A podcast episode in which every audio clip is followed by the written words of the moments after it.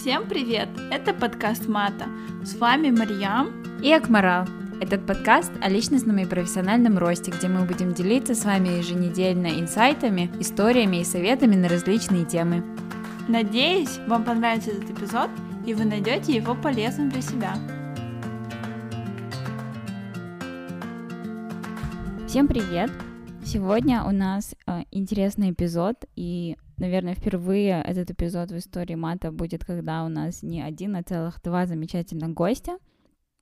Э, это для нас такой первый опыт э, проведения беседы с таким количеством людей, поэтому мы будем очень стараться сделать его как можно гладким. Э, для начала хочу поприветствовать наших гостей. Это Айжана и Ольга. Они обе являются дизайнерами, но каждая в своей определенной сфере. Сегодня мы подробности постараемся обсудить э, графический дизайн и особенности этой профессии. Привет, девочки! Uh, для начала, наверное, хотелось бы попросить вас себя uh, презентовать, uh, где вы учились и где вы сейчас работаете. Наверное, можем начать с Оли, а потом Айжана. Меня зовут Оля. Я, получается, закончила неделю назад выпустилась в University of Washington. Я изучала человека-компьютерное взаимодействие и дизайн, и мой фокус был на user research а, и, ну, в целом понятие дизайн-процесса. А, недавно я подписала офер с Reddit и буду начинать с середины сентября работать а, в Сан-Франциско. Поздравляю, поздравляю. Поздравляю, капец круто, да. Меня зовут Айжана. Я поступила в University of the Arts London в 2012 году. А, сначала прошла Foundation in Arts, и потом поступила в London College of Communication, который тоже является частью UAL, University of the Arts. И училась там до 2016 года, а факультет графический дизайн и медиа. Ну, графический дизайн, наверное, больше, да. Вот после этого вернулась в Алмату, и здесь работаю по сей день а, в своей студии графического Супер. дизайна. Ну, фактически фриланс. Я думаю, мы начнем с того, почему вообще выбрали профессию в сфере дизайна. А, можете рассказать свою историю, как вы к этому пришли, потому что это достаточно очень редкая специальность среди нынешней молодежи. Вот я до сих пор с 2017 года, как я сюда прилетела, я не встречала так уж много дизайнеров, э, достаточно много архитекторов, я, э, interior дизайн, но именно graphical design или UX дизайн я очень редко встречала таких людей. Объясните, пожалуйста, а как вы смогли найти себя и вы выбрали эту профессию? Окей, okay. ну, я поступала в 2012 году, и выбирала между супер разными профессиями. Я думала идти там куда-то куда в сторону математики или в сторону вокала, потому что у меня мама поет, или графический дизайн. И это было супер странно и супер разное, я не знала, куда себя деть. И просто так совпало, что у меня двоюродная сестра в Лондоне живет. И она как раз занималась тем, что помогала а, поступить, получается, в разные университеты людям с СНГ. И она подсказала мне, что можно определиться с, в сфере дизайна, то есть не обязательно графический дизайн, а понять вообще, что нравится, если что-то творческое, поступить на Foundation, который именно такой, что у нас было там а, две недели introduction в интерьер дизайн, две недели introduction в fashion дизайн, театральный дизайн. То есть у нас прям три месяца мы определяли, что нам нравится больше всего, и дальше выбирали свою э, pathway, то есть то, то, чем мы будем заниматься остальное время — я выбрала communication. Communication — это как раз графический дизайн, иллюстрация и с, um, moving image, то есть анимация буквально. Вот, и, то есть, получается, вот эта программа мне очень сильно помогла определиться с тем, что мне нравится, и вот с того года, начиная 2012 я уже все больше и больше углублялась и занималась графическим дизайном. Ну, то есть до этого, до того, как ты поступила, ты не особо знала, что именно это ты хочешь. И, но, но ты же в теории всегда была творческим человеком. Ты когда ты думала, что ты бы хотела стать дизайнером или нет?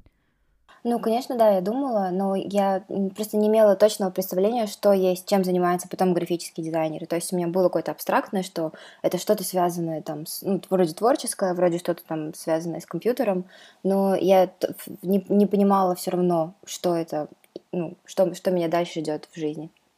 Вот, и поэтому я, ну, наверное, мне просто повезло, что в итоге мне понравилась профессия, а так я, наверное, ткнула пальцем в небо. Вот и попала.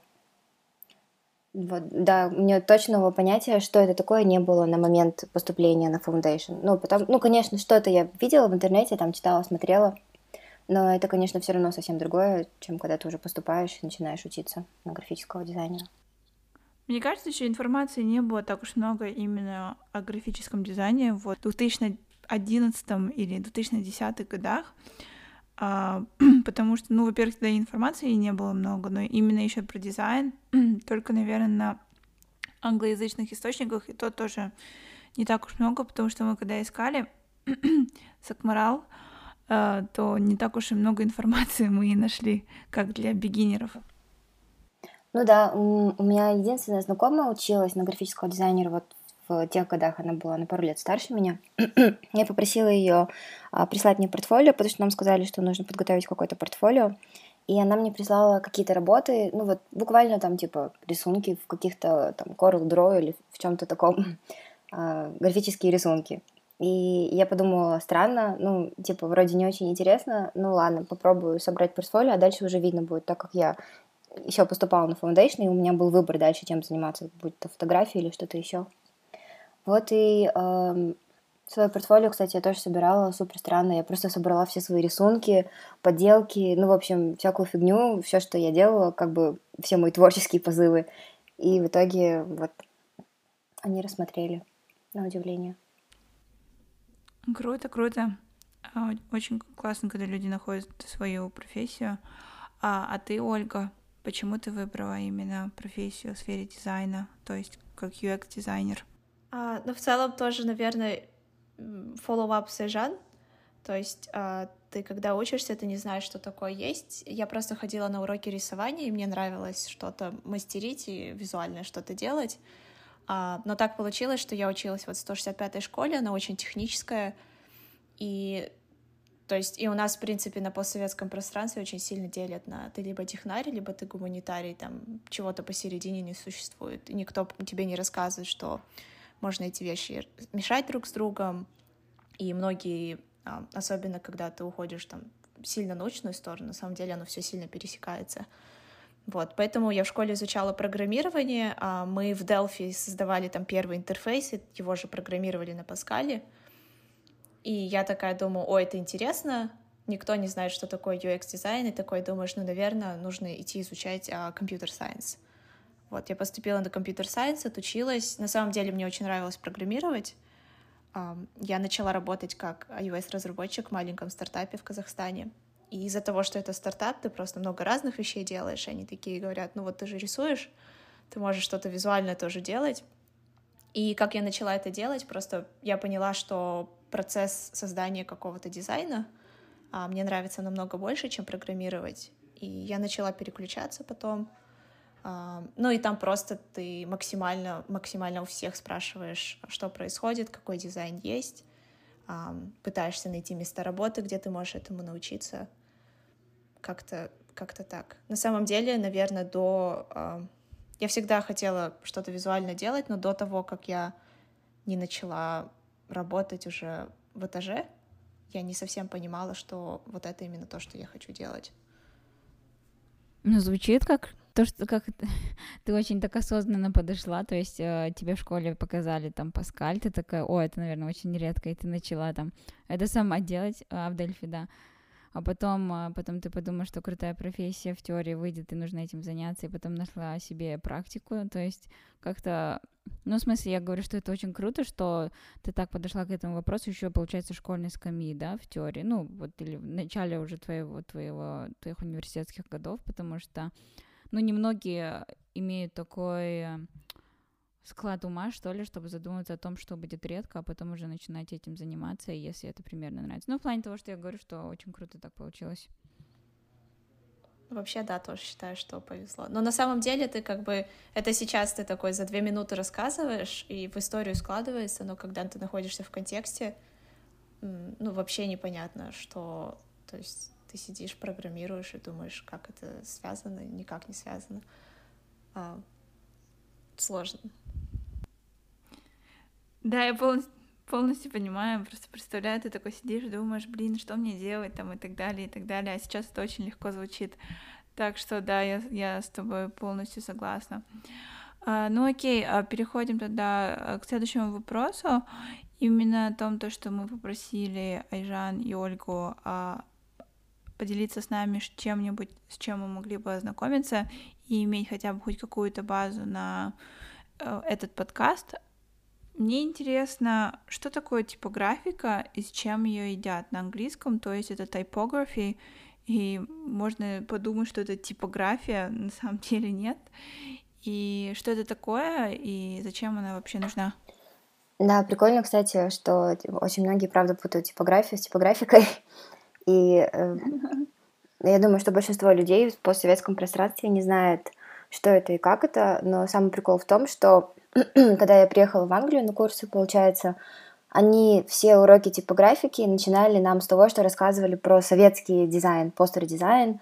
Там были такие всякие крутые чуваки. Эм, а у нас почему-то в, наших странах, не знаю, я никогда вообще не слышала, и нам никогда не рассказывали, но вот был Родченко, и он, получается, делал постеры советские, и эм, все наши уроки типографики начинались с этого постера буквально.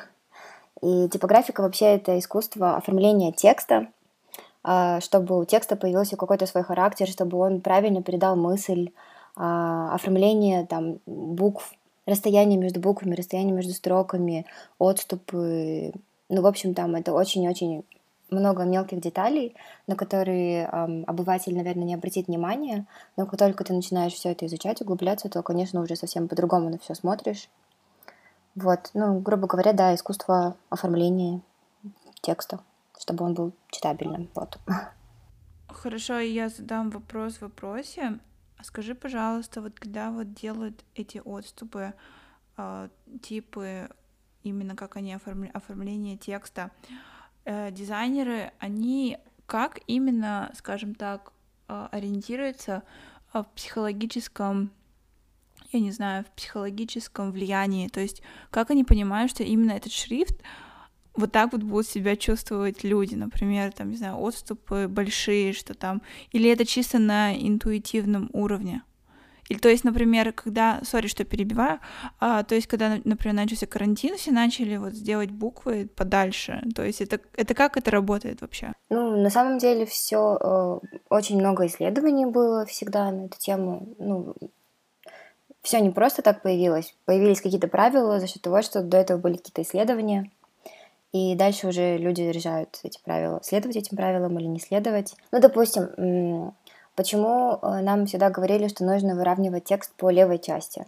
А, так как мы эм, нам легче, нашему глазу легче воспринимать что-то упорядоченное. А, ну, ну да, то есть я могу продолжить в плане о чем Альжана говорит. То есть получается, и на, на самом деле там в UX это как раз сильно принимается, то, как человек воспринимает информацию, и твой глаз идет слева направо, а, ну, взгляд идет слева направо.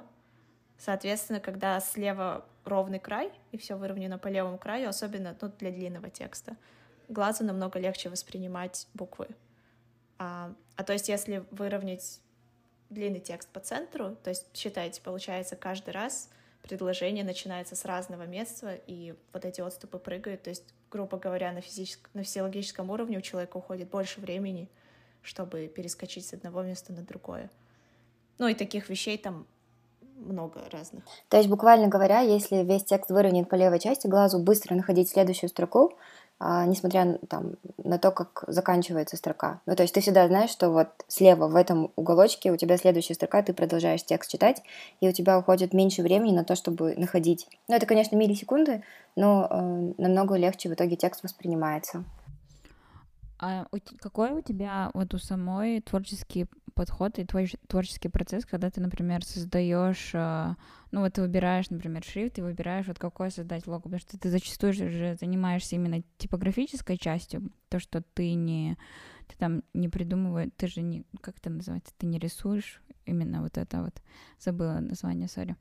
И здесь очень много критериев, да, которые ты должна сама понять. Во-первых, ты должна понять там настроение э, клиента, да, что он именно хочет видеть.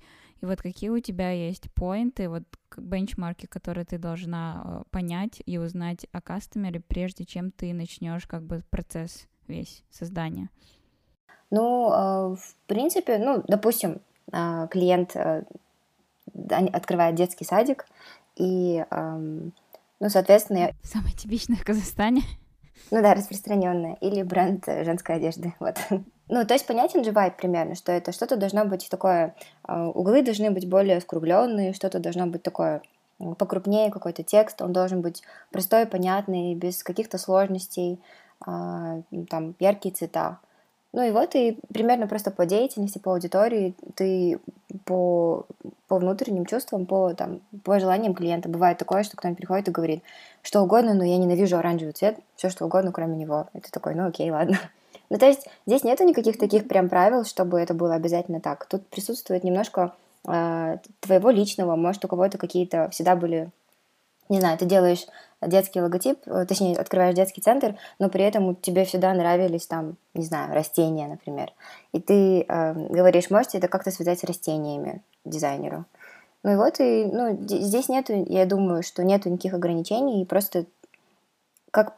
Главное, чтобы человеку, который приходит в этот детский сад, было понятно, что детский сад, а все остальное уже не важно. Вот. Дальше уже как понравится.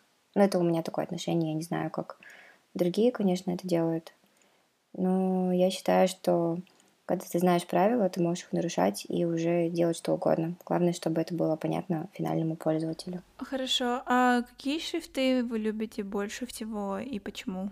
Мне кажется, шрифты — это больная тема в Казахстане. Ну, э, да, вообще шрифты, конечно, это, это круто. И у нас в универе был один крутой учитель, который именно вот по типографике он нам говорил, что он за там, чуть ли не 40 лет практики э, в дизайне, он использует только 10 шрифтов, и их просто по-разному используют. И, в общем, нужно просто хорошо один шрифт знать и правильно его использовать, и ты можешь э, даже одним шрифтом донести абсолютно разные какие-то мысли, эмоции, там, не знаю, настроение задать.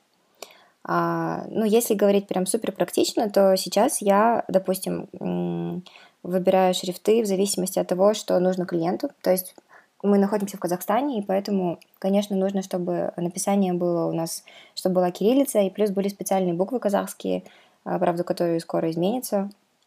Ну, anyway, я, допустим, всем советую, когда у меня спрашивают просто про хороший шрифт, я всем советую Монсеррат, потому что это такой э, приятный, широкий, типа модный шрифт, но при этом он в, относится к Google шрифтам, то есть он open source, ты можешь его использовать в любых целях, сколько угодно, и э, есть у него написание, получается, на русском, на казахском, на английском языках.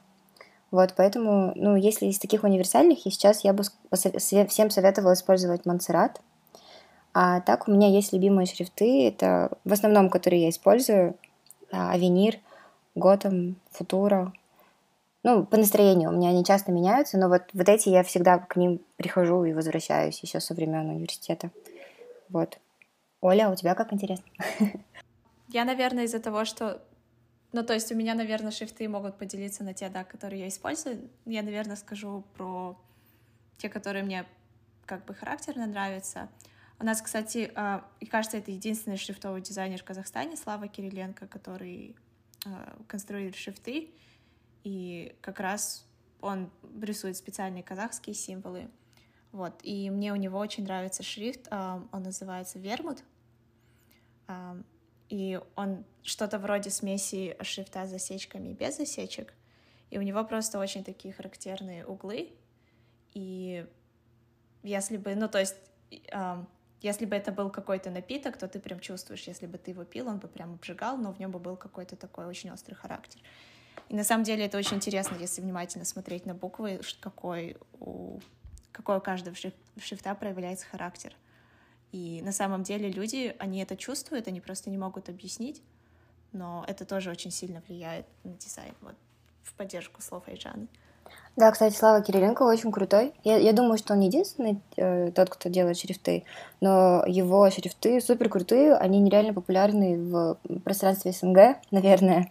Я раньше, вот он, когда делал геометрию, куда бы я ни посмотрела, вообще абсолютно везде. Мы даже приехали в Россию, просто путешествовали, и я везде видела геометрию, и я думала, насколько это круто, что... Ну, то есть Казахстан даже не знает о том, что у нас есть такой крутой чувак, который делает шрифты, которые сейчас, например, вот есть платформа Тильда, где все делают сайты, очень много людей там сейчас держат свои сайты, И эта тильда, они эм, используют, получается, два шрифта от слова Кириленко. Ну, то есть они как-то договорились, я не знаю, как это работает. Ну, короче, я думаю, что это мега круто с точки зрения дизайна. Получается, шрифты с засечками, но у него если посмотреть на Times New Roman, у него есть засечки, если посмотреть на Гельветику, там просто палочки, да, и как раз вот шрифты, которые без засечек, они лучше читаются на экране, потому что как раз из-за пикселей нет лишних каких-то мелких деталей, но шрифты, ну это очень сильное обобщение, а шрифты, получается, засечками, они лучше читаются на бумаге, потому что засечки помогают слова, ну вот буквы складывать какие-то определенные цельные формы.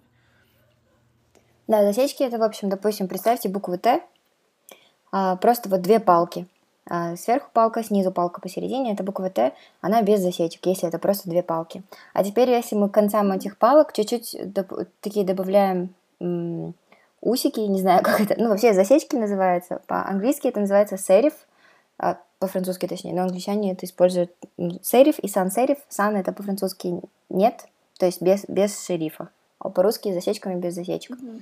И вот эти, это, это как бы первая категоризация шрифтов на засечками без засечек. Считается, что без засечек это такой сейчас более современный, читабельный, а засечками это вот когда старые, когда от руки писали, чтобы вот хотели буквы такие были декоративные, а, такие класси, какой-то, ну, в общем, другой у них вайб такой более, более замудренный, вот не знаю. А, есть шрифт Гельветика, но все о нем, конечно, знают. И а, вообще, в чем прикол Гельветики, почему она стала такая популярная? А, это потому, что у нее она максимально бесхарактерная, грубо говоря. То есть вот как модели выбирают таких, у которых внешность можно, их можно накрасить так, они будут таким человеком, их можно накрасить одеть по-другому, они будут другим человеком. Вот точно так же шрифт Гельветика, то есть все зависит от того, как ты его используешь, и он может абсолютно разные какие-то настроения передать. То есть, допустим, вот я говорила про Готэм, у него все-таки есть какой-то такой более дружелюбный, он чуть-чуть более такой, эм, да, более дружелюбный. А гельветика, она абсолютно нейтральная, ты можешь делать ее как бы и, и такое, и сякое, и поэтому она была очень популярная в какой-то момент. Ну и, конечно же, потому что Apple ее начали использовать, и тогда они задавали тренды там по всему миру. Но именно э, с точки зрения типографики она была популярной, потому что можно было из нее что угодно слепить. Вот. Ну, это очень интересно про гельветику, потому что вот Люфганза, Panasonic, Harley Davidson, Oral-B, Toyota, Motorola, я не знаю, BMW, они все использовали хельветику, и реально смотрится просто по-разному. Например, я не думала, что вот Харли Дэвидсон использует тот же самый шрифт, что Люфганза. Ну, это чисто потому, что у Харли Дэвидсон все написано, скажем так, капсом, у Люфганза это не так. И как меняют цвета, да, на самом деле, как ты подметила про модели, это очень классное сравнение, потому что сейчас, например, я вспоминаю, как выглядят эти все лого, это просто, ну, это просто гениально на самом деле, мне кажется. Прикольно, я никогда не слышала о, о Славе, но можно почитать, посмотреть. Я начала, нашла уже его сайт, и выглядит очень прикольно.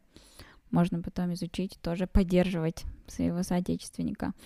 А, Айжана, ты затронула то, что в Казахстане ты там видишь какие-то определенные, или в России, если ты видишь какие-то определенные, ну, ты распознаешь их, да, то есть а, я думаю, что в Казахстане все равно, несмотря на то, что время идет, графический дизайн он в таком придаточном состоянии, есть ли какие-то вот что-то, то, что ты вот постоянно видишь в казахстанском графическом дизайне, и что тебя жутко раздражает, или то, что ты бы хотела исправить сама лично, вот прийти и исправить? Ну, на самом деле, я вот когда поступила учиться, и сейчас как будто бы очень параллельно развивалось все в, в плане графического дизайна. И вот на сегодняшний день я считаю, что у нас, ну, прям в тысячу раз круче, чем то, что было, ну, даже, пять, даже пять лет назад.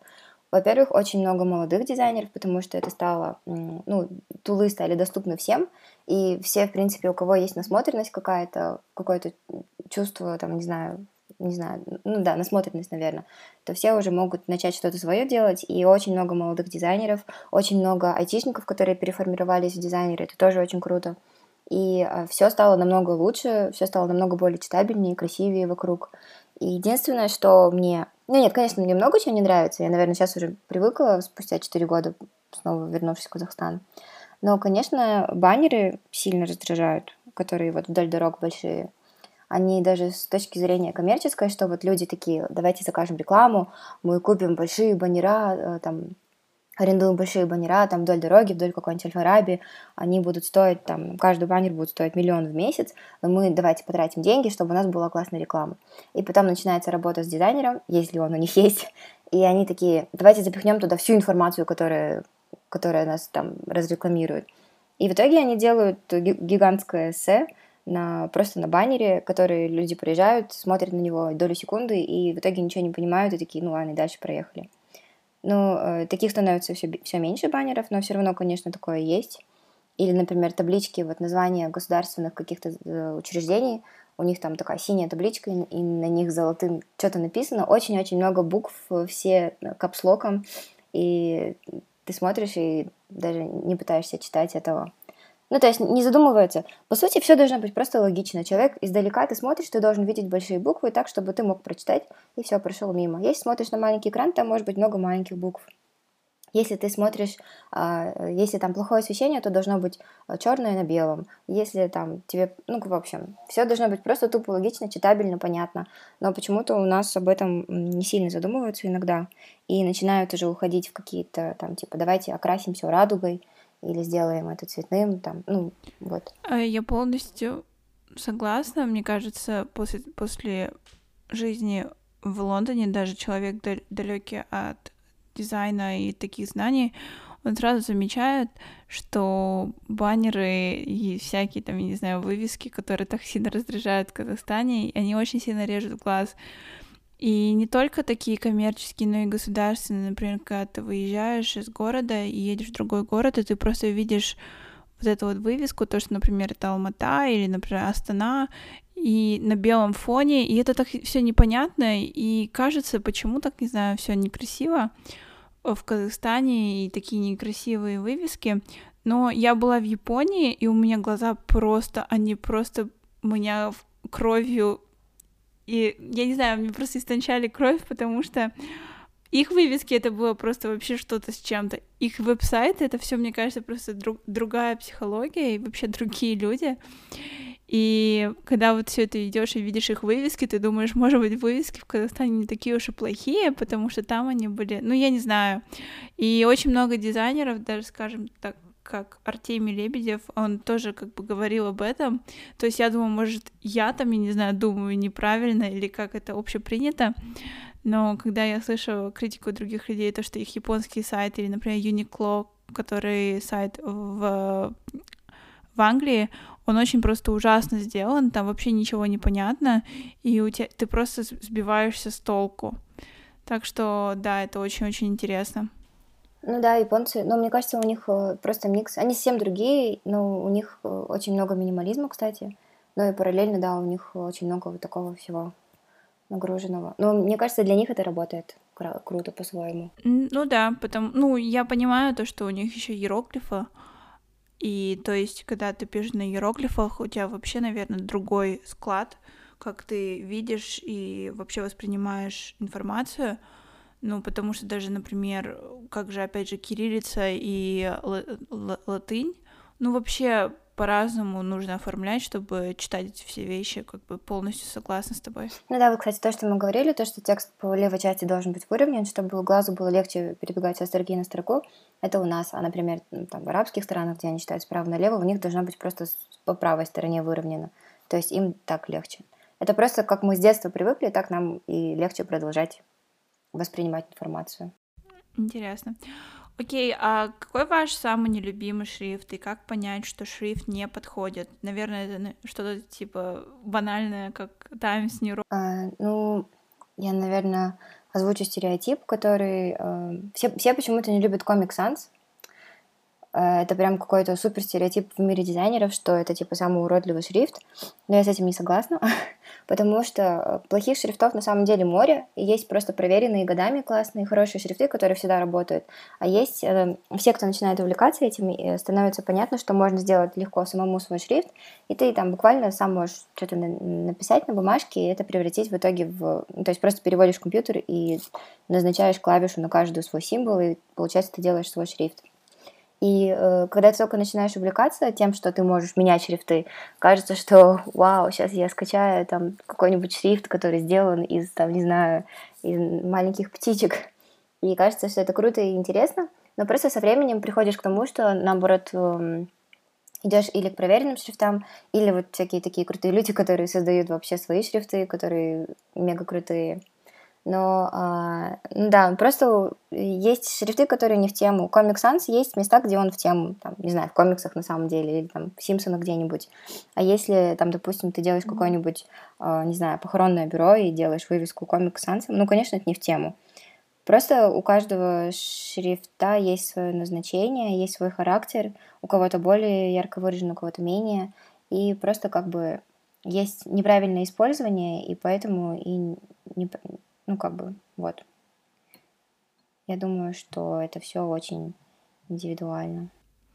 Я, наверное, буду, опять же, человек, который не, кому не нравится Comic Sans, ну, именно вот эта публика, потому что мне кажется, ну, опять же, я согласна с тобой, то, что в нужных местах он хорошо подходит, но многие люди, например, вот на андроиде можно было менять когда-то шрифты, ну и до сих пор можно, мне кажется, можно обычный, что-то похожее на Comic Sans, и что-то похожее еще, он очень с, с многими закорючками, я не знаю, как он называется, к сожалению, и когда многие люди, например, делают скриншоты, а, очень много людей и выставляют, например, на Reddit или на какие-нибудь еще интересные э, веб-сайты, или, опять же, например, на в Instagram, очень многие люди в комментариях пишут, неужели, господи, это кто-то использует на своем телефоне, потому что на самом деле это очень-очень сложно использовать. И, и, например, там, не знаю, оставляют комментарии, типа, вы вырвите мне глаза и так далее. Так что это вообще не не в тему.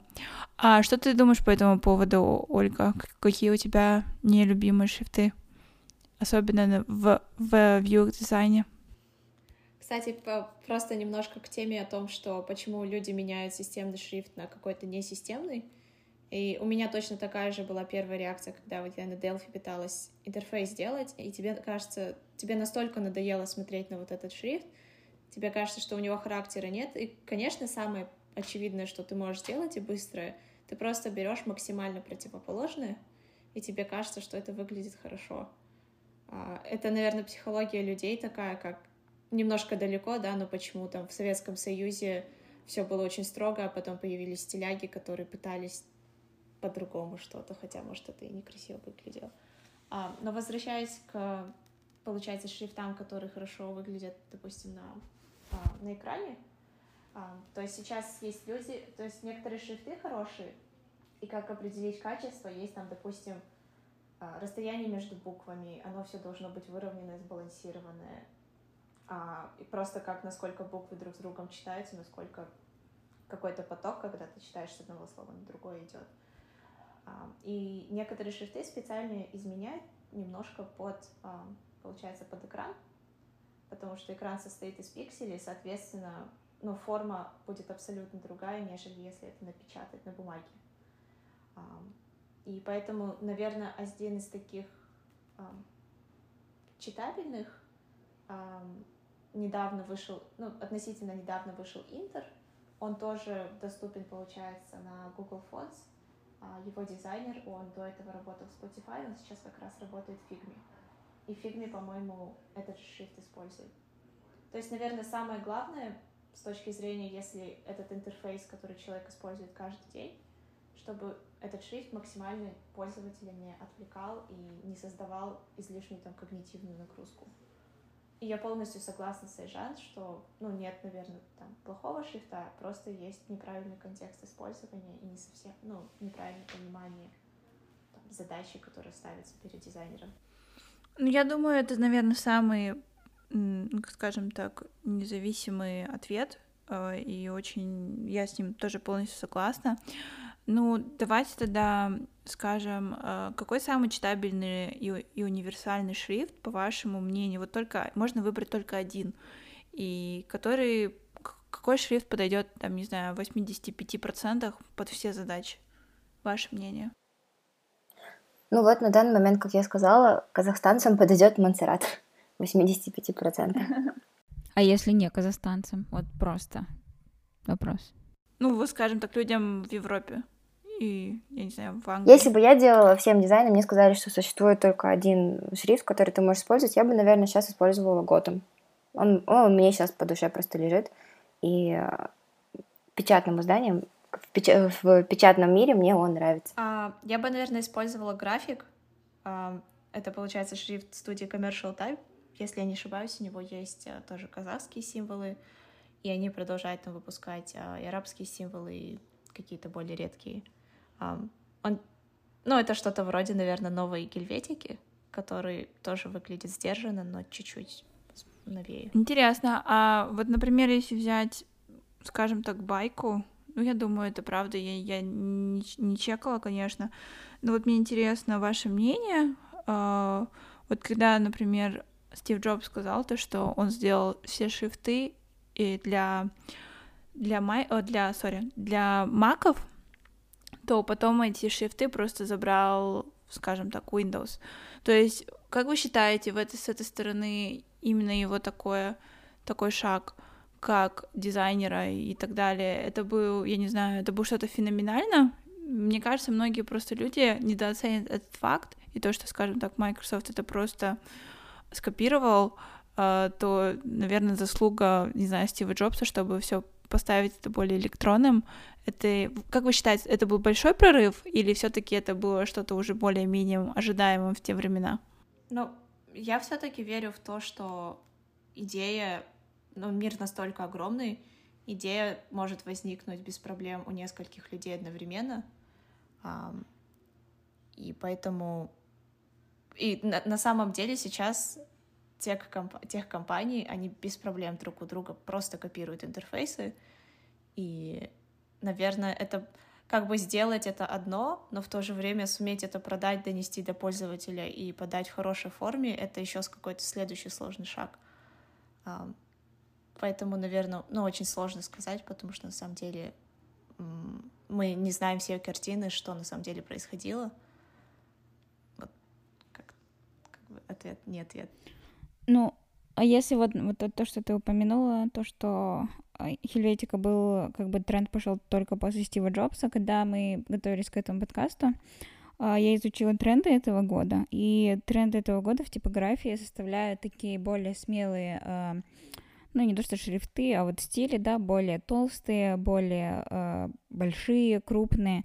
Также в типографии были тренды на 3D 3D shapes, эти формы, и также полупрозрачные, э, полупрозрачные шрифты или типография. А что из этого тренда вы уже заметили, и что вы думаете останется вот как после, после того, как хайп на тренд пройдет? Я просто хотела сказать, что, а, ну, видно, то есть это есть, и особенно когда постеры, когда там такой очень хаос происходит, и понятно, от чего это исходило, потому что мы там очень долго любили минимализм, но все же возвращаясь к тому, что у каждого дизайна, несмотря на это графический дизайн, это интерьер или так далее, а, есть свой пользователь определенный. очень важно помнить, что то, что вы делаете, оно должно быть доступно для пользователя. То есть, допустим, если мы возьмем какие-то крупные, более смелые решения, это не сработает там для тех людей, которые слабо видят, а, или там, я не знаю, colorblind люди, потому что чаще всего люди очень любят, допустим, использовать градиенты, а, как на экране в интерфейсах, так или где-то на постере. И просто ну, важно понимать, что вот это такая-то цель, мы хотим донести такую-то информацию и уже от этого отталкиваться. Вот. Каждый год выходят вот такие типа тренды в дизайне. Если честно, я не замечала прям вот, чтобы все повально делали что-то одно и то же. Но, конечно, вот, допустим, с широкими шрифтами сейчас пошло, ну, такое попсовое, в смысле то, что в, в больших массах а, на самом деле все, все хотят использовать вот эти вот широкие, такие толстые шрифты. И, а, и на самом деле, когда создают дизайн вот с, с такими шрифтами, то все смотрится так свежо, как-то очень э, миллениально. Это можно заметить э, Особенно вот сейчас я заметила все на, на Ютубе видео, видеозаставки, получается, introduction или как это, ну, видеозаставка, да, в начале. Да, везде, везде, везде используют вот эти супер широкие шрифты, типа драка или там даже гелетика есть, у нее написание просто есть э, широкое, болт растянутое. И все, все вот эти шрифты сейчас супер популярные. Э, ну, не, не знаю, сколько долго это продержится, но сейчас имеет место быть. Мне кажется, да. Тоже классно смотрится по-своему. А есть какие-то определенные трендсеттеры в индустрии вот дизайна э, или типографии, которые задают эти тренды? Ну, то есть зачастую, наверное, это кто-то очень лидирующий в своей сфере или какие-то крупные компании. Но есть и люди или компании, за которыми вы, в частности, сами следите? Наверное, можно разделить в плане может, Айжана про это сможет больше рассказать. Есть какие-то крупные рекламные агентства, а, как Пентаграм в, нью в Америке в целом. А, есть более какие-то нишевые. А, соответственно, допустим, мне, наверное, нравится следить за более нишевыми студиями, потому что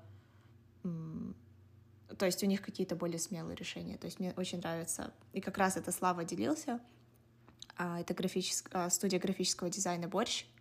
Она находится в Берлине. И у них прям очень свежие решения, интересные, которые они делают. Но, опять же, возвращаясь там к вопросу о accessibility, понятное дело, что многие там вещи, они не совсем читабельны. Вот. Но если кого-то выделить, я, наверное, могла бы их выделить. Ну да, то есть реально, наверное, в 70% случаев нужно делать такой более универсальный, логичный, понятный и работающий дизайн. А там, где кто-то хочет поэкспериментировать, кто готов там рисковать, там уже можно что-то новенькое, интересное придумывать. Ну, э, мне кажется, это просто э, личный вкус у каждого человека. Мне, например, я заметила, что у каждой страны есть какой-то свой дизайн, прям чувствуется какое-то общее, общее направление дизайна. И мне э, очень нравился дизайн Испании. Я не знаю, как так совпало, но вот было несколько студий, за которыми я следила. Вообще я слежу за многими, есть просто сайты, где э, собирают просто интересные работы со студий со всего мира. И так совпадало, что все, которые мне нравились, это все были испанские mm-hmm. студии. Mm-hmm. Вот такой интересный факт, странный. Но я, я никогда ни от кого такого не слышала, но мне кажется, что вот прям есть вайб какой-то у испанского дизайна свой, и мне он нравится. Окей, um, okay. тогда если мы потихоньку перейдем к более uh, сфокусированным вопросам, сначала обсудим графический дизайн, а потом уже uh, UX-дизайн uh, вопросы к Ольге. Um, для начала, Айжана, какой из всего твое самое любимое лого, обложка или постер вот и со всех твоих предыдущих годов э, работы? Может даже что-то свое назвать? Mm.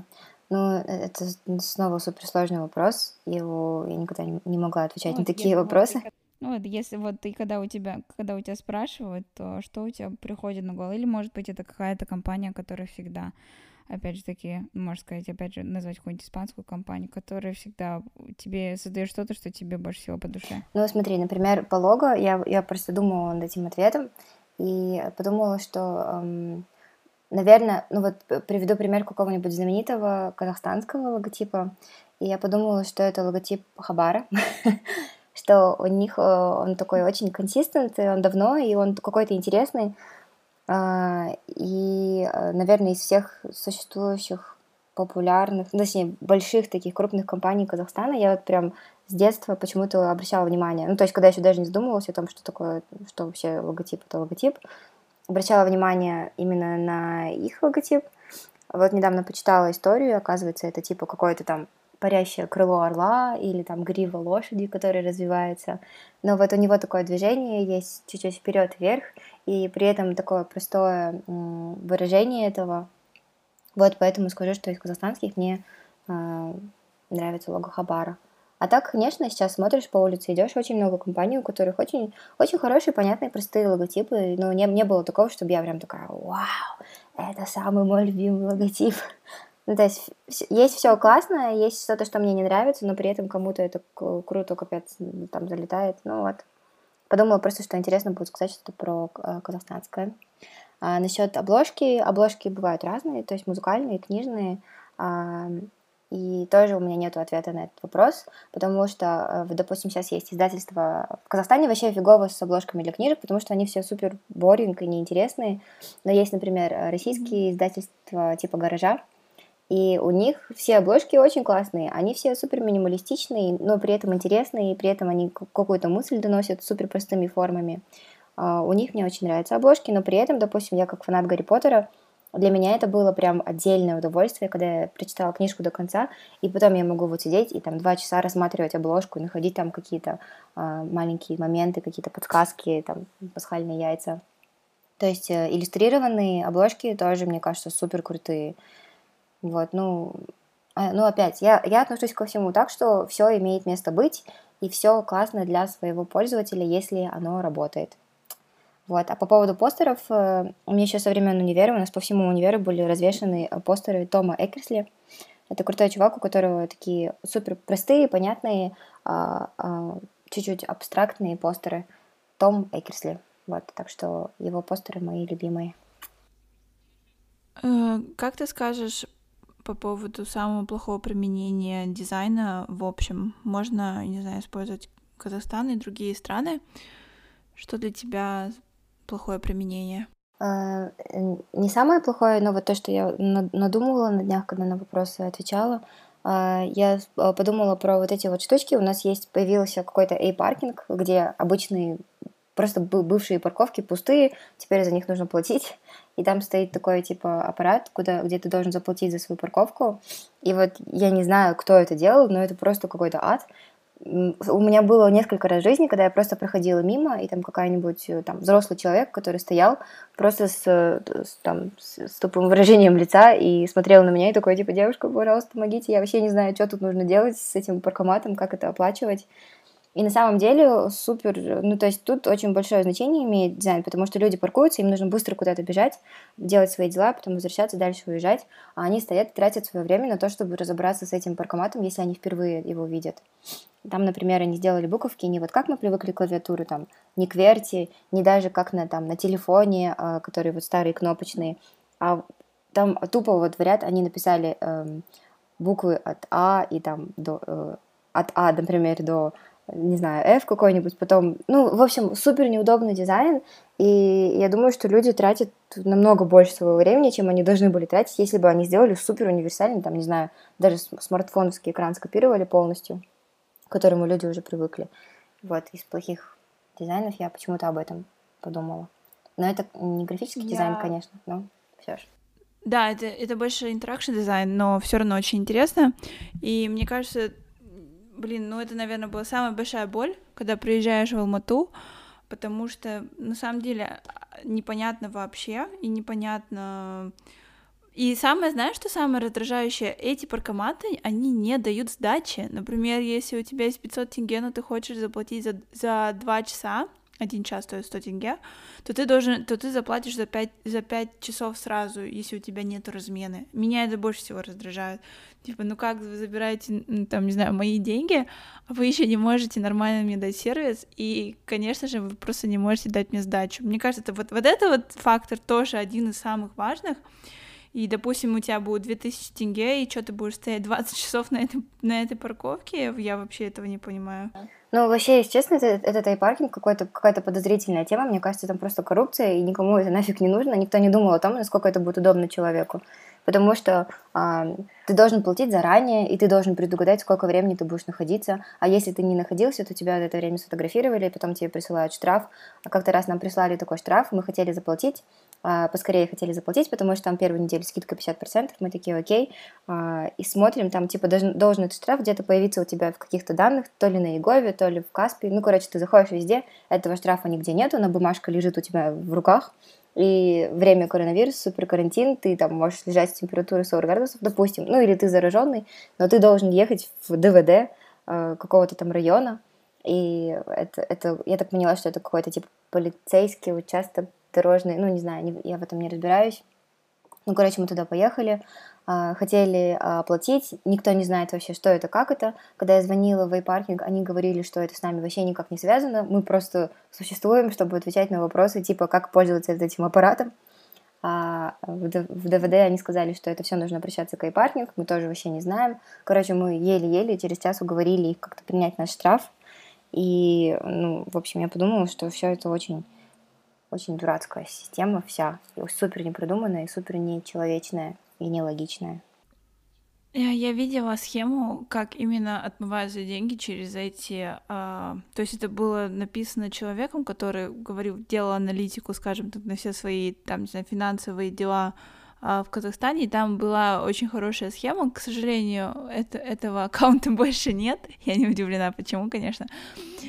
И там было просто написано, ну, конечно, не в тему подкаста, но на самом деле я с тобой полностью согласна. Да, это просто схема для для денег. Вот все, ничего особенного, и люди не думали там о экологии или о, о, об удобстве людей, чтобы стало меньше машин. Нет, на самом деле это просто поиметь больше денег. Так что да, полностью поддерживаю твое мнение об этом. И мне кажется, это касается очень, ну, то есть это очень перекрестно с дизайном, потому что на самом деле, когда цель э, создания чего-то, чтобы облегчить жизнь, дизайн, он по наитию, ну, как бы само собой разумеется, что он должен быть логичный, понятный, простой и удобный. А когда делаются вещи ради денег или ради каких-то плохих дел, не знаю, то, конечно, никто не задумывается о том, как это вообще должно работать и насколько удобно должно быть в итоге финальному пользователю. Поэтому в Казахстане, мне кажется, многие вещи как раз такие вот, ну, с 2000-х годов супер тупые, неудобные, непродуманные, нечеловечные. Ну, коль мы заговорили о таких неэтичных делах, следующий вопрос будет достаточно логичным в данном случае.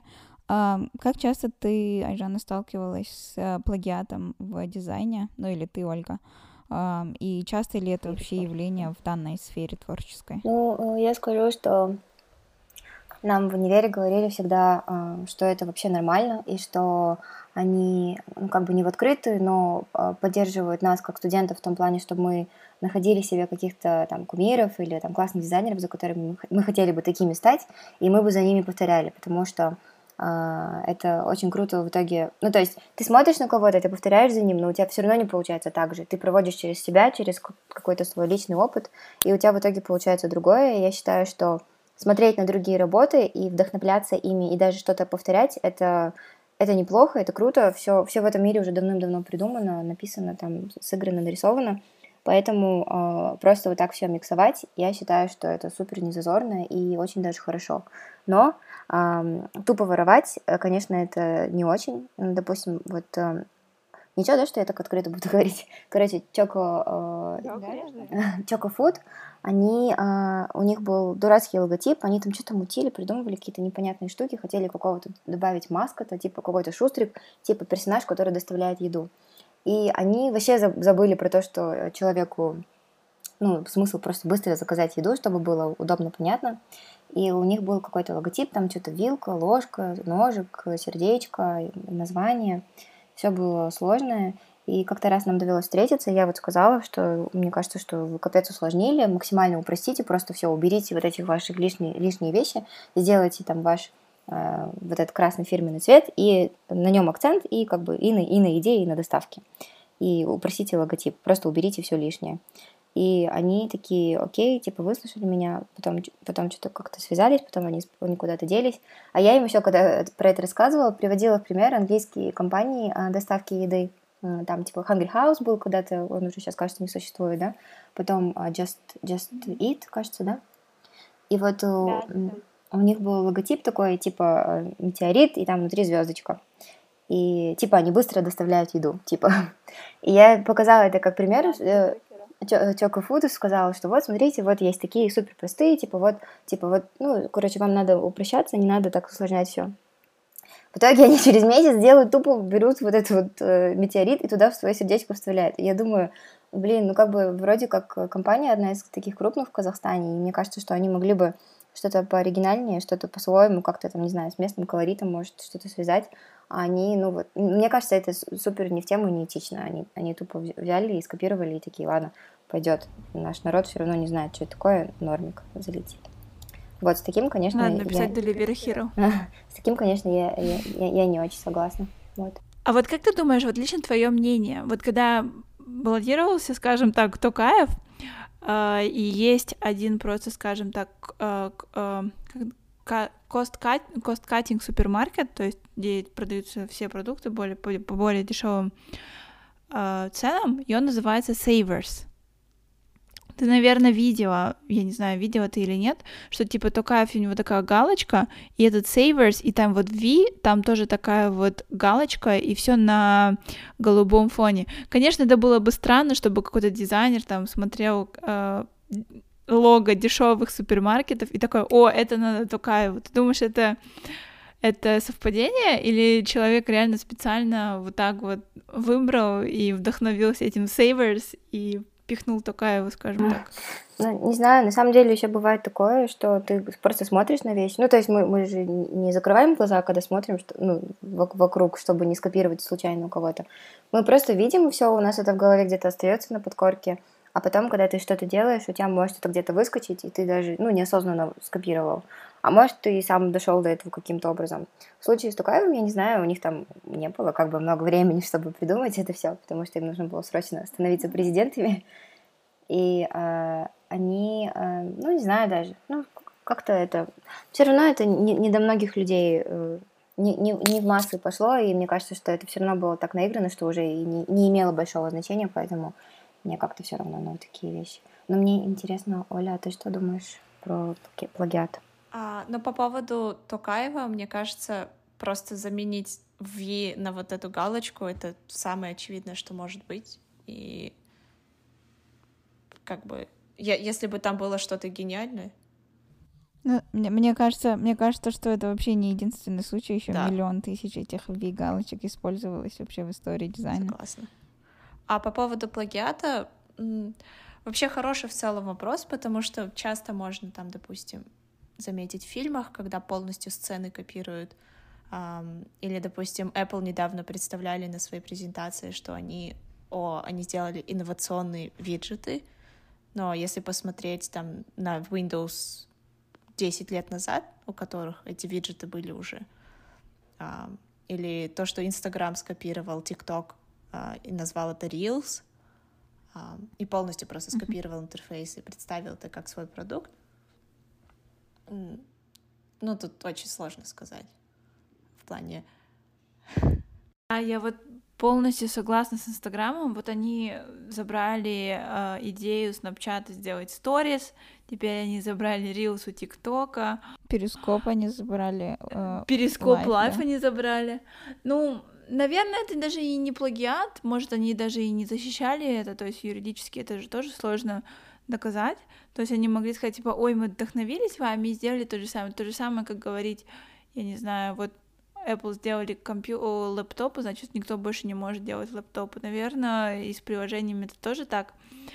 А, а по поводу, что же я хотела сказать? А по поводу виджетов, да, я с тобой полностью согласна. Вот это вот это очень хороший пиар э, Apple, но у меня так сильно горело одно место, скажем так, когда они сказали, вот, виджет, это самое классное. Я такая, ребята, эти виджеты на андроиде были в 2010 году, или даже раньше, и все их ненавидели, потому что они говорят, что они такие неудобные, непонятные, а сейчас они есть у Apple, и они такие, ой, у меня виджеты будут, вообще это круто, там, и так далее, и так далее. С этим я полностью согласна. Вот это вот просто, это, знаете, это как шутка бывает же. Вот ты пошутил, но ты сказал это тихо, и твой друг сказал это громче, и все начали смеяться. Это что-то типа да, такого. Согласна. Просто даже, ну, в смысле, я не знаю, насколько эта информация подтвержденная. Допустим, на Амазоне а, продаются какие-то, ну, то есть там много поставщиков продают разные предметы из-за того, что у Amazon очень много данных, они смотрят, допустим, вот это полотенце от компании X, оно очень хорошо продается. Им без проблем это полотенце скопировать, они его копируют, выставляют по цене меньше, компания банкротится, соответственно, которая это продавала, у них это хорошо идет. Как бы Амазону от полотенца не холодно, не горячо, но зато они больше еще рынок захватывают. А, то есть как бы это с маленького начинается и потом перерастает в какие-то, мне кажется, более глобальные этические проблемы. А, я думаю, мы можем переходить к следующим вопросам, которые мы хотели primarily спросить у Ольги а, и более связать это с ее профессией о UX дизайн. Э, и первый, наверное, вопрос это что вот ты как начинающий профессионал, что для тебя самой есть user-friendly дизайн? Ну, то есть, грубо говоря, как я это упоминала до этого, у всегда есть какая-то целевая аудитория и конечная цель, которая э, должна быть достигнута с помощью какого-то определенного дизайна. Э, ну, это очень сильно обобщается, но, грубо говоря, когда вы что-то делаете, вы как-то знаете, как вы будете замерять успех.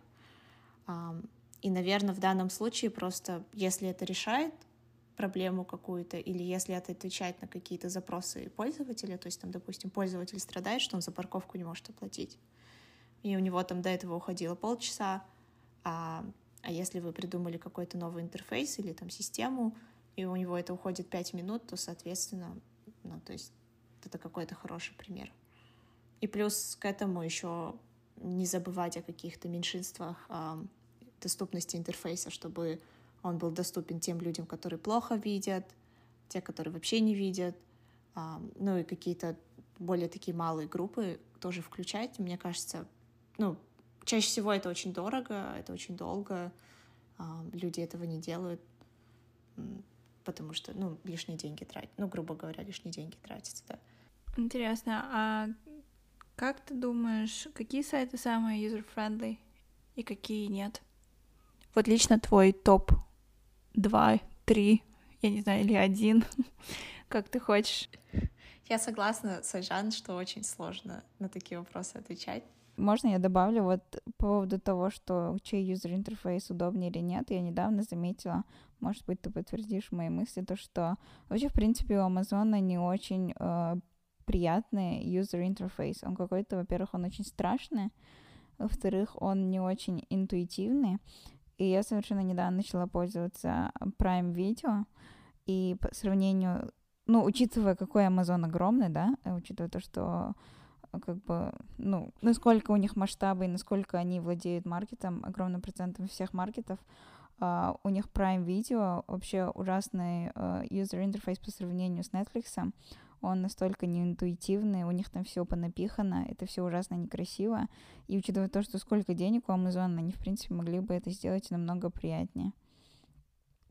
Мне кажется, вот такие вот примеры есть, когда вот компания вроде казалось бы огромная, она может инвестировать и инвестировать, но, наверное, это уже у них не в приоритете, потому что они, в принципе, и так-то владеют маркетом. Ну, согласна, как бы и Amazon на самом деле, э, то есть они очень-очень-очень сильно сфокусированы на ревеню каком-то и на данных. То есть Amazon очень сильно верит в данные, в, а, в количественные данные, то есть если это, грубо говоря, там кнопка принесла 50% конверсии, как бы она работает, и как бы, ну вот, вот и все, что от нее нужно. То есть у них очень такой прагматичный подход. Поэтому, ну и плюс обычно там целые стоят то есть а, я слышала такую гипотезу, что Amazon специально делают, выглядит, чтобы он выглядел не очень, чтобы у людей складывалось впечатление, что это дешевый веб-сайт, на нем можно купить самые дешевые продукты и не ну, пугать это, пользователя. Да. Это интересно, да. кстати, да, потому что складывает такое впечатление, что такое очень-очень дешево все.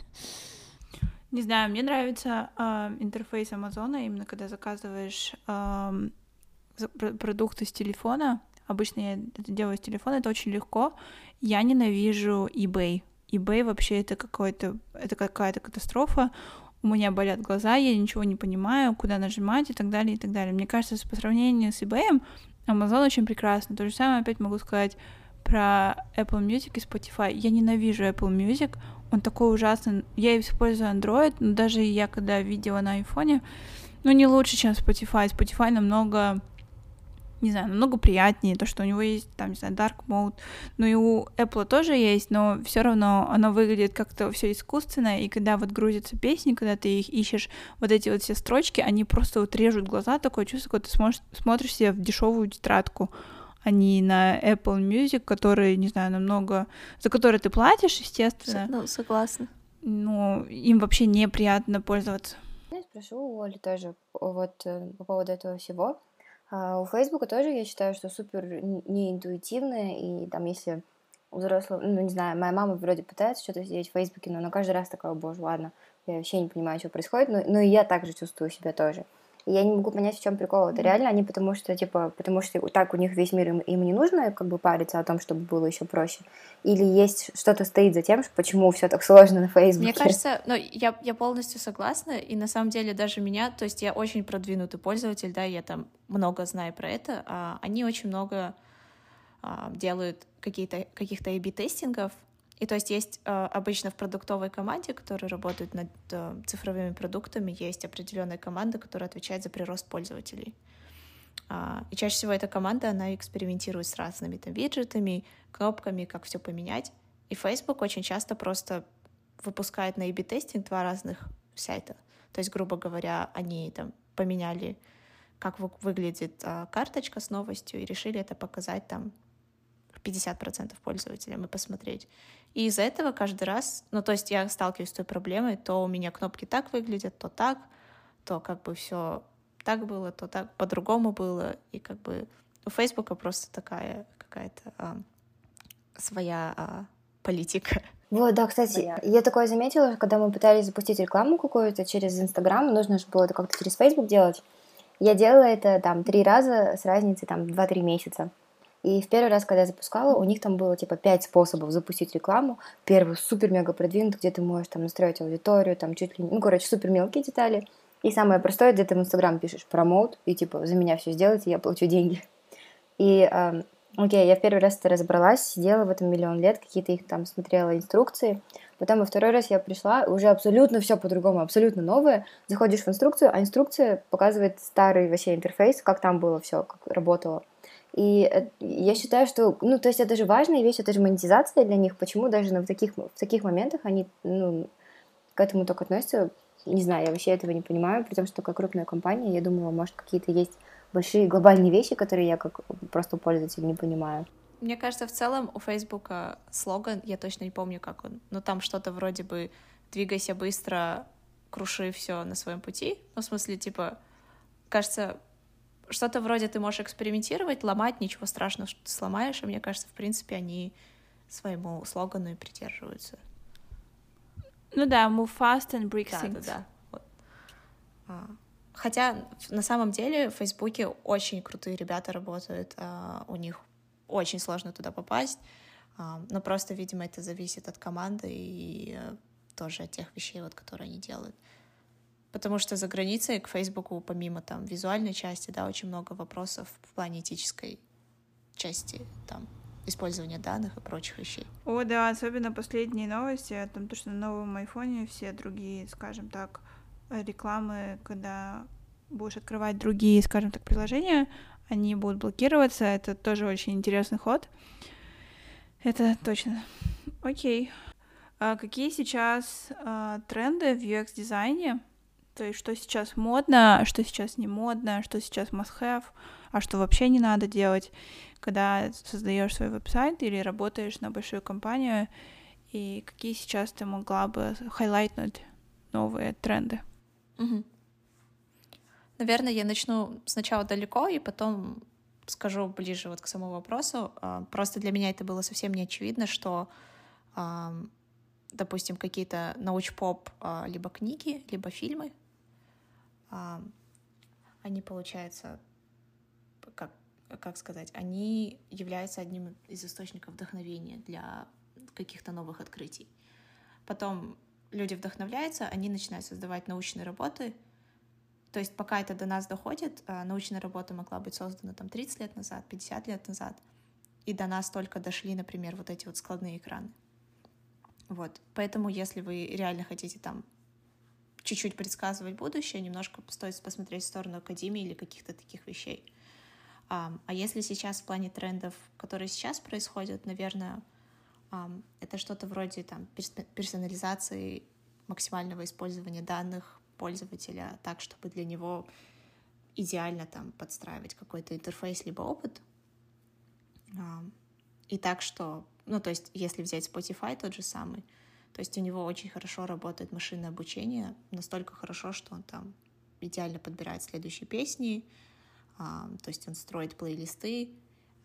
Наверное, это больше такое то есть не совсем визуальное, но это очень сильно ощущается, допустим. Почему, если сравнивать Apple Music и Spotify, Apple Music элементарно там плейлист заканчивается, он музыку останавливает, и тебе нужно что-то дальше продолжать.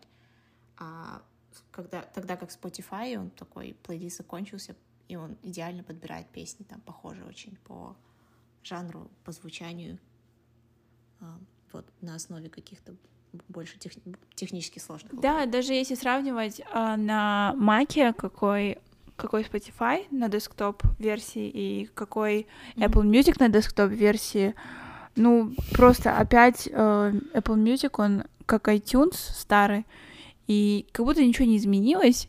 И я не знаю, мне вообще не нравится в том, то, что... И, и опять же, в функциональном плане, то есть дизайн, это же не только картинки, это же еще же весь experience. Так что, да. Ну, я думаю, помимо еще персонализации, э, можешь скорректировать меня, если я не права, но все еще идет к тому, чтобы было все как можно, можно не то что user-friendly, а как можно легче, чтобы юзер как можно меньше шагов должен был предпринять, чтобы достичь какой-то своей определенной цели, и все должно быть супер быстро, супер легко и супер не энергозатратно, да? А, ну это да, просто это тоже каждый раз. Ты, кстати, сказала, я опять вспомнила еще про accessibility по поводу того, что, ну да, это то есть иде... в идеале так должно быть, чтобы все было там, я не знаю, в три клика доступно.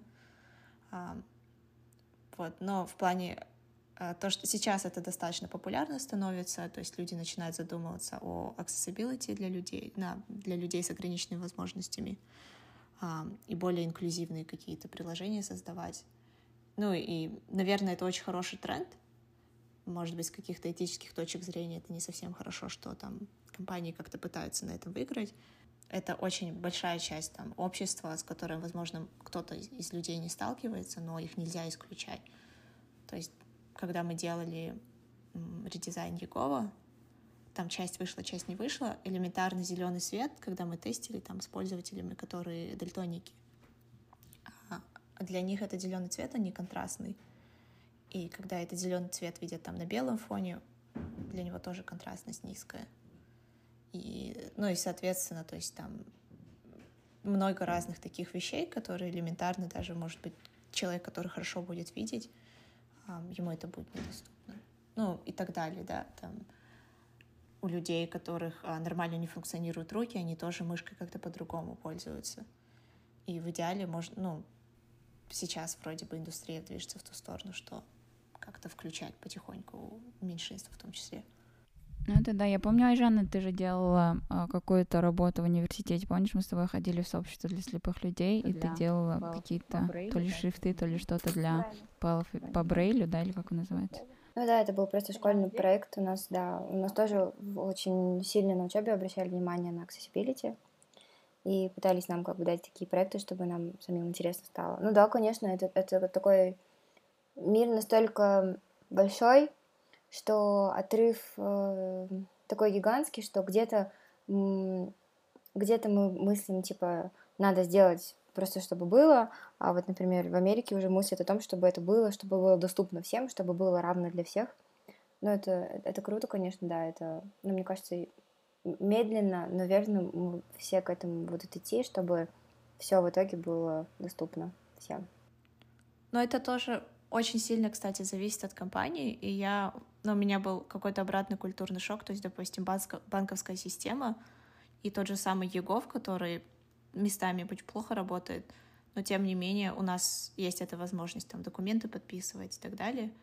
И в Америке банковская система работает намного хуже.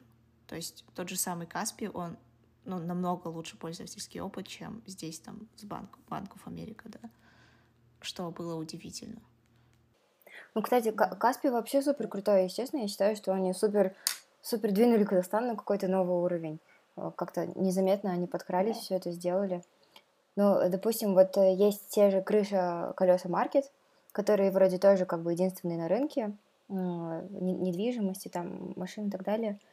И, но при этом у них такая там большая вроде классная команда дизайнеров, они постоянно что-то делают, проводят какие-то конференции. Ну, но приложения тоже я не могу понять, почему они настолько не, не, неудобные, непонятные никому вообще. И вот, тоже просто, сори, решила вспомнить. Нет, согла... я согласна. И про Каспи я реально считаю, что это какой-то феномен, потому что все как начали говорить, а у тебя есть Каспи, а у тебя есть Каспи, или ты идешь на базар и тебе говорят, а у вас есть Каспи? Я такая, окей. И даже у некоторых попрошаек есть Каспи. Я считаю, это просто нечто. Нет, это реально круто, то, что в Казахстане хоть что-то развивается, особенно в плане банковского дела. Теперь лишь бы не было страшно оставлять эти деньги в банках, иначе иногда засыпаешь и думаешь, а может моих, ден... моих денег завтра и не будет. Так что да. Окей, а мы можем подойти к последнему вопросу. Это как вы вдохновляетесь, потому что очень интересно, как именно узнать, как идет ваш процесс создания чего-то или желания чего-то создать, как со стороны дизайнеров. Я вдохновляюсь всем. А, ну, допустим, сейчас в таких супер basic проектах, когда там кто-то просит брендинг, а, мне очень нравится делать primary research, то есть это когда ты используешь знания, которые уже у тебя внутри есть, и у людей там, ну, короче, первые, самые поверхностные знания, это когда ты еще не идешь в интернет, не читаешь книжки, там, не смотришь где-то отдельную что-то, какую-то информацию, и, а, допустим, когда я занимаюсь каким-то проектом, я начинаю спрашивать у людей, что они знают из этой сферы, как, ну, там, или даже просто, там, типа, скажи ассоциацию какую-нибудь. И вот эм, мне именно такая информация нравится, я от нее сильно вдохновляюсь, собираю, получается, всю эту информацию, ну, допустим, на примере того же детского сада я пойду спрошу там у, у нескольких людей вокруг, там, если я где-то гуляю, или просто там в интернете спрошу мнение, и мне говорят там ассоциация дети, ассоциация там цветочки, ассоциация там цветные кубики какие-нибудь. И ты все это собираешь информацию, и потом уже на основе этого делаешь там, а, изучаешь, смотришь, а, придумываешь какие-то интересные моменты, смотришь, как другие люди эм, решали такие проблемы.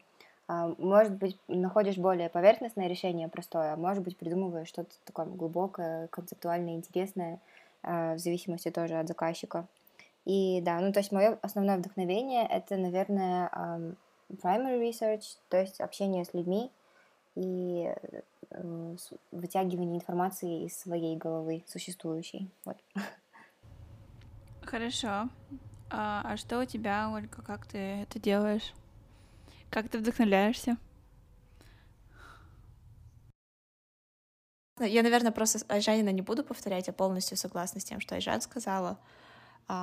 Помимо этого, наверное, ну, то есть большим открытием для меня, наверное, это для некоторых людей очевидно будет искать вдохновение в научных работах, uh, в фильмах разных, потому что если взять, допустим, ну, допустим, фильм «Она», котором снимался Хакин Феникс, где он разговаривает с ассистентом, то есть можно вдохновиться очень многими там взаимодействиями с системой цифровой.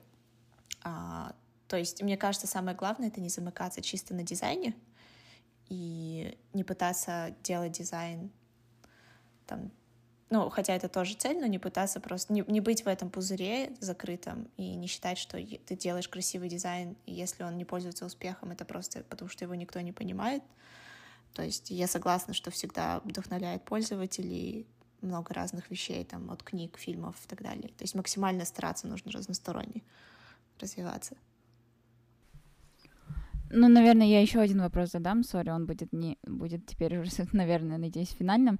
А, а что бы вы посоветовали, например, какому-нибудь молодому человеку, девушке или парню в Казахстане, которые бы хотели уйти в сферу дизайна, но, ну, так как, ну, как бы даже если, ну, как Ирана сказала, что в нашей стране все прям так э, хорошо стало в этой сфере развиваться, но я думаю, все равно недостаточно ресурсов, недостаточно людей, и, там недостаточно информации для тех же самых школьников. Что бы вы посоветовали для начинающего человека? Куда идти, куда смотреть, что делать? Ну, я могу, наверное, начать. Я понимаю, что чаще всего человек не знает, что такое можно делать, но сейчас есть интернет, сейчас есть очень много сообществ, начиная там от Телеграма, заканчивая Reddit, Фейсбуком, ВКонтакте и так далее. Я бы просто посоветовала не бояться э, просить помощи, спрашивать у кого-то какие-то задавать вопросы другим людям, потому что на самом деле по своему опыту э, у меня здесь, там, допустим, 3-4 ментора, которые мне очень сильно помогали. И это просто люди, которых я нашла в интернете, я написала им в LinkedIn и сказала вот так-то, так-то, а, давайте там созвонимся, мы онлайн созванивались, с некоторыми я никогда не виделась. А, наверное, не бояться просто задавать вопросы и самому узнавать что-то новое, просто быть готовым очень много работать. А, максимум, что может случиться, тебе откажут. Но просто люди очень готовы помогать. Наверное, вот это и и второе, если человек только начинает, я бы посоветовала найти хорошую команду. И даже если за маленькую зарплату, если есть такая возможность, прям поработать, и это будет очень хороший опыт. Ну, это то, что, допустим, мне в самом начале помогло. Классно, но это как будто уже более продвинуто, прям супер целенаправленно. У меня бы, например, в самом начале не хватило эм, смелости написать кому-то, я такая буду тянуть до последнего. Mm-hmm. Для таких, как я, я бы посоветовала просто... Есть классные mm-hmm. сайты, которые именно, типа, блоги по дизайну. Там, эм, я, допустим, посоветую всем русскоговорящим сайт Оди, A W D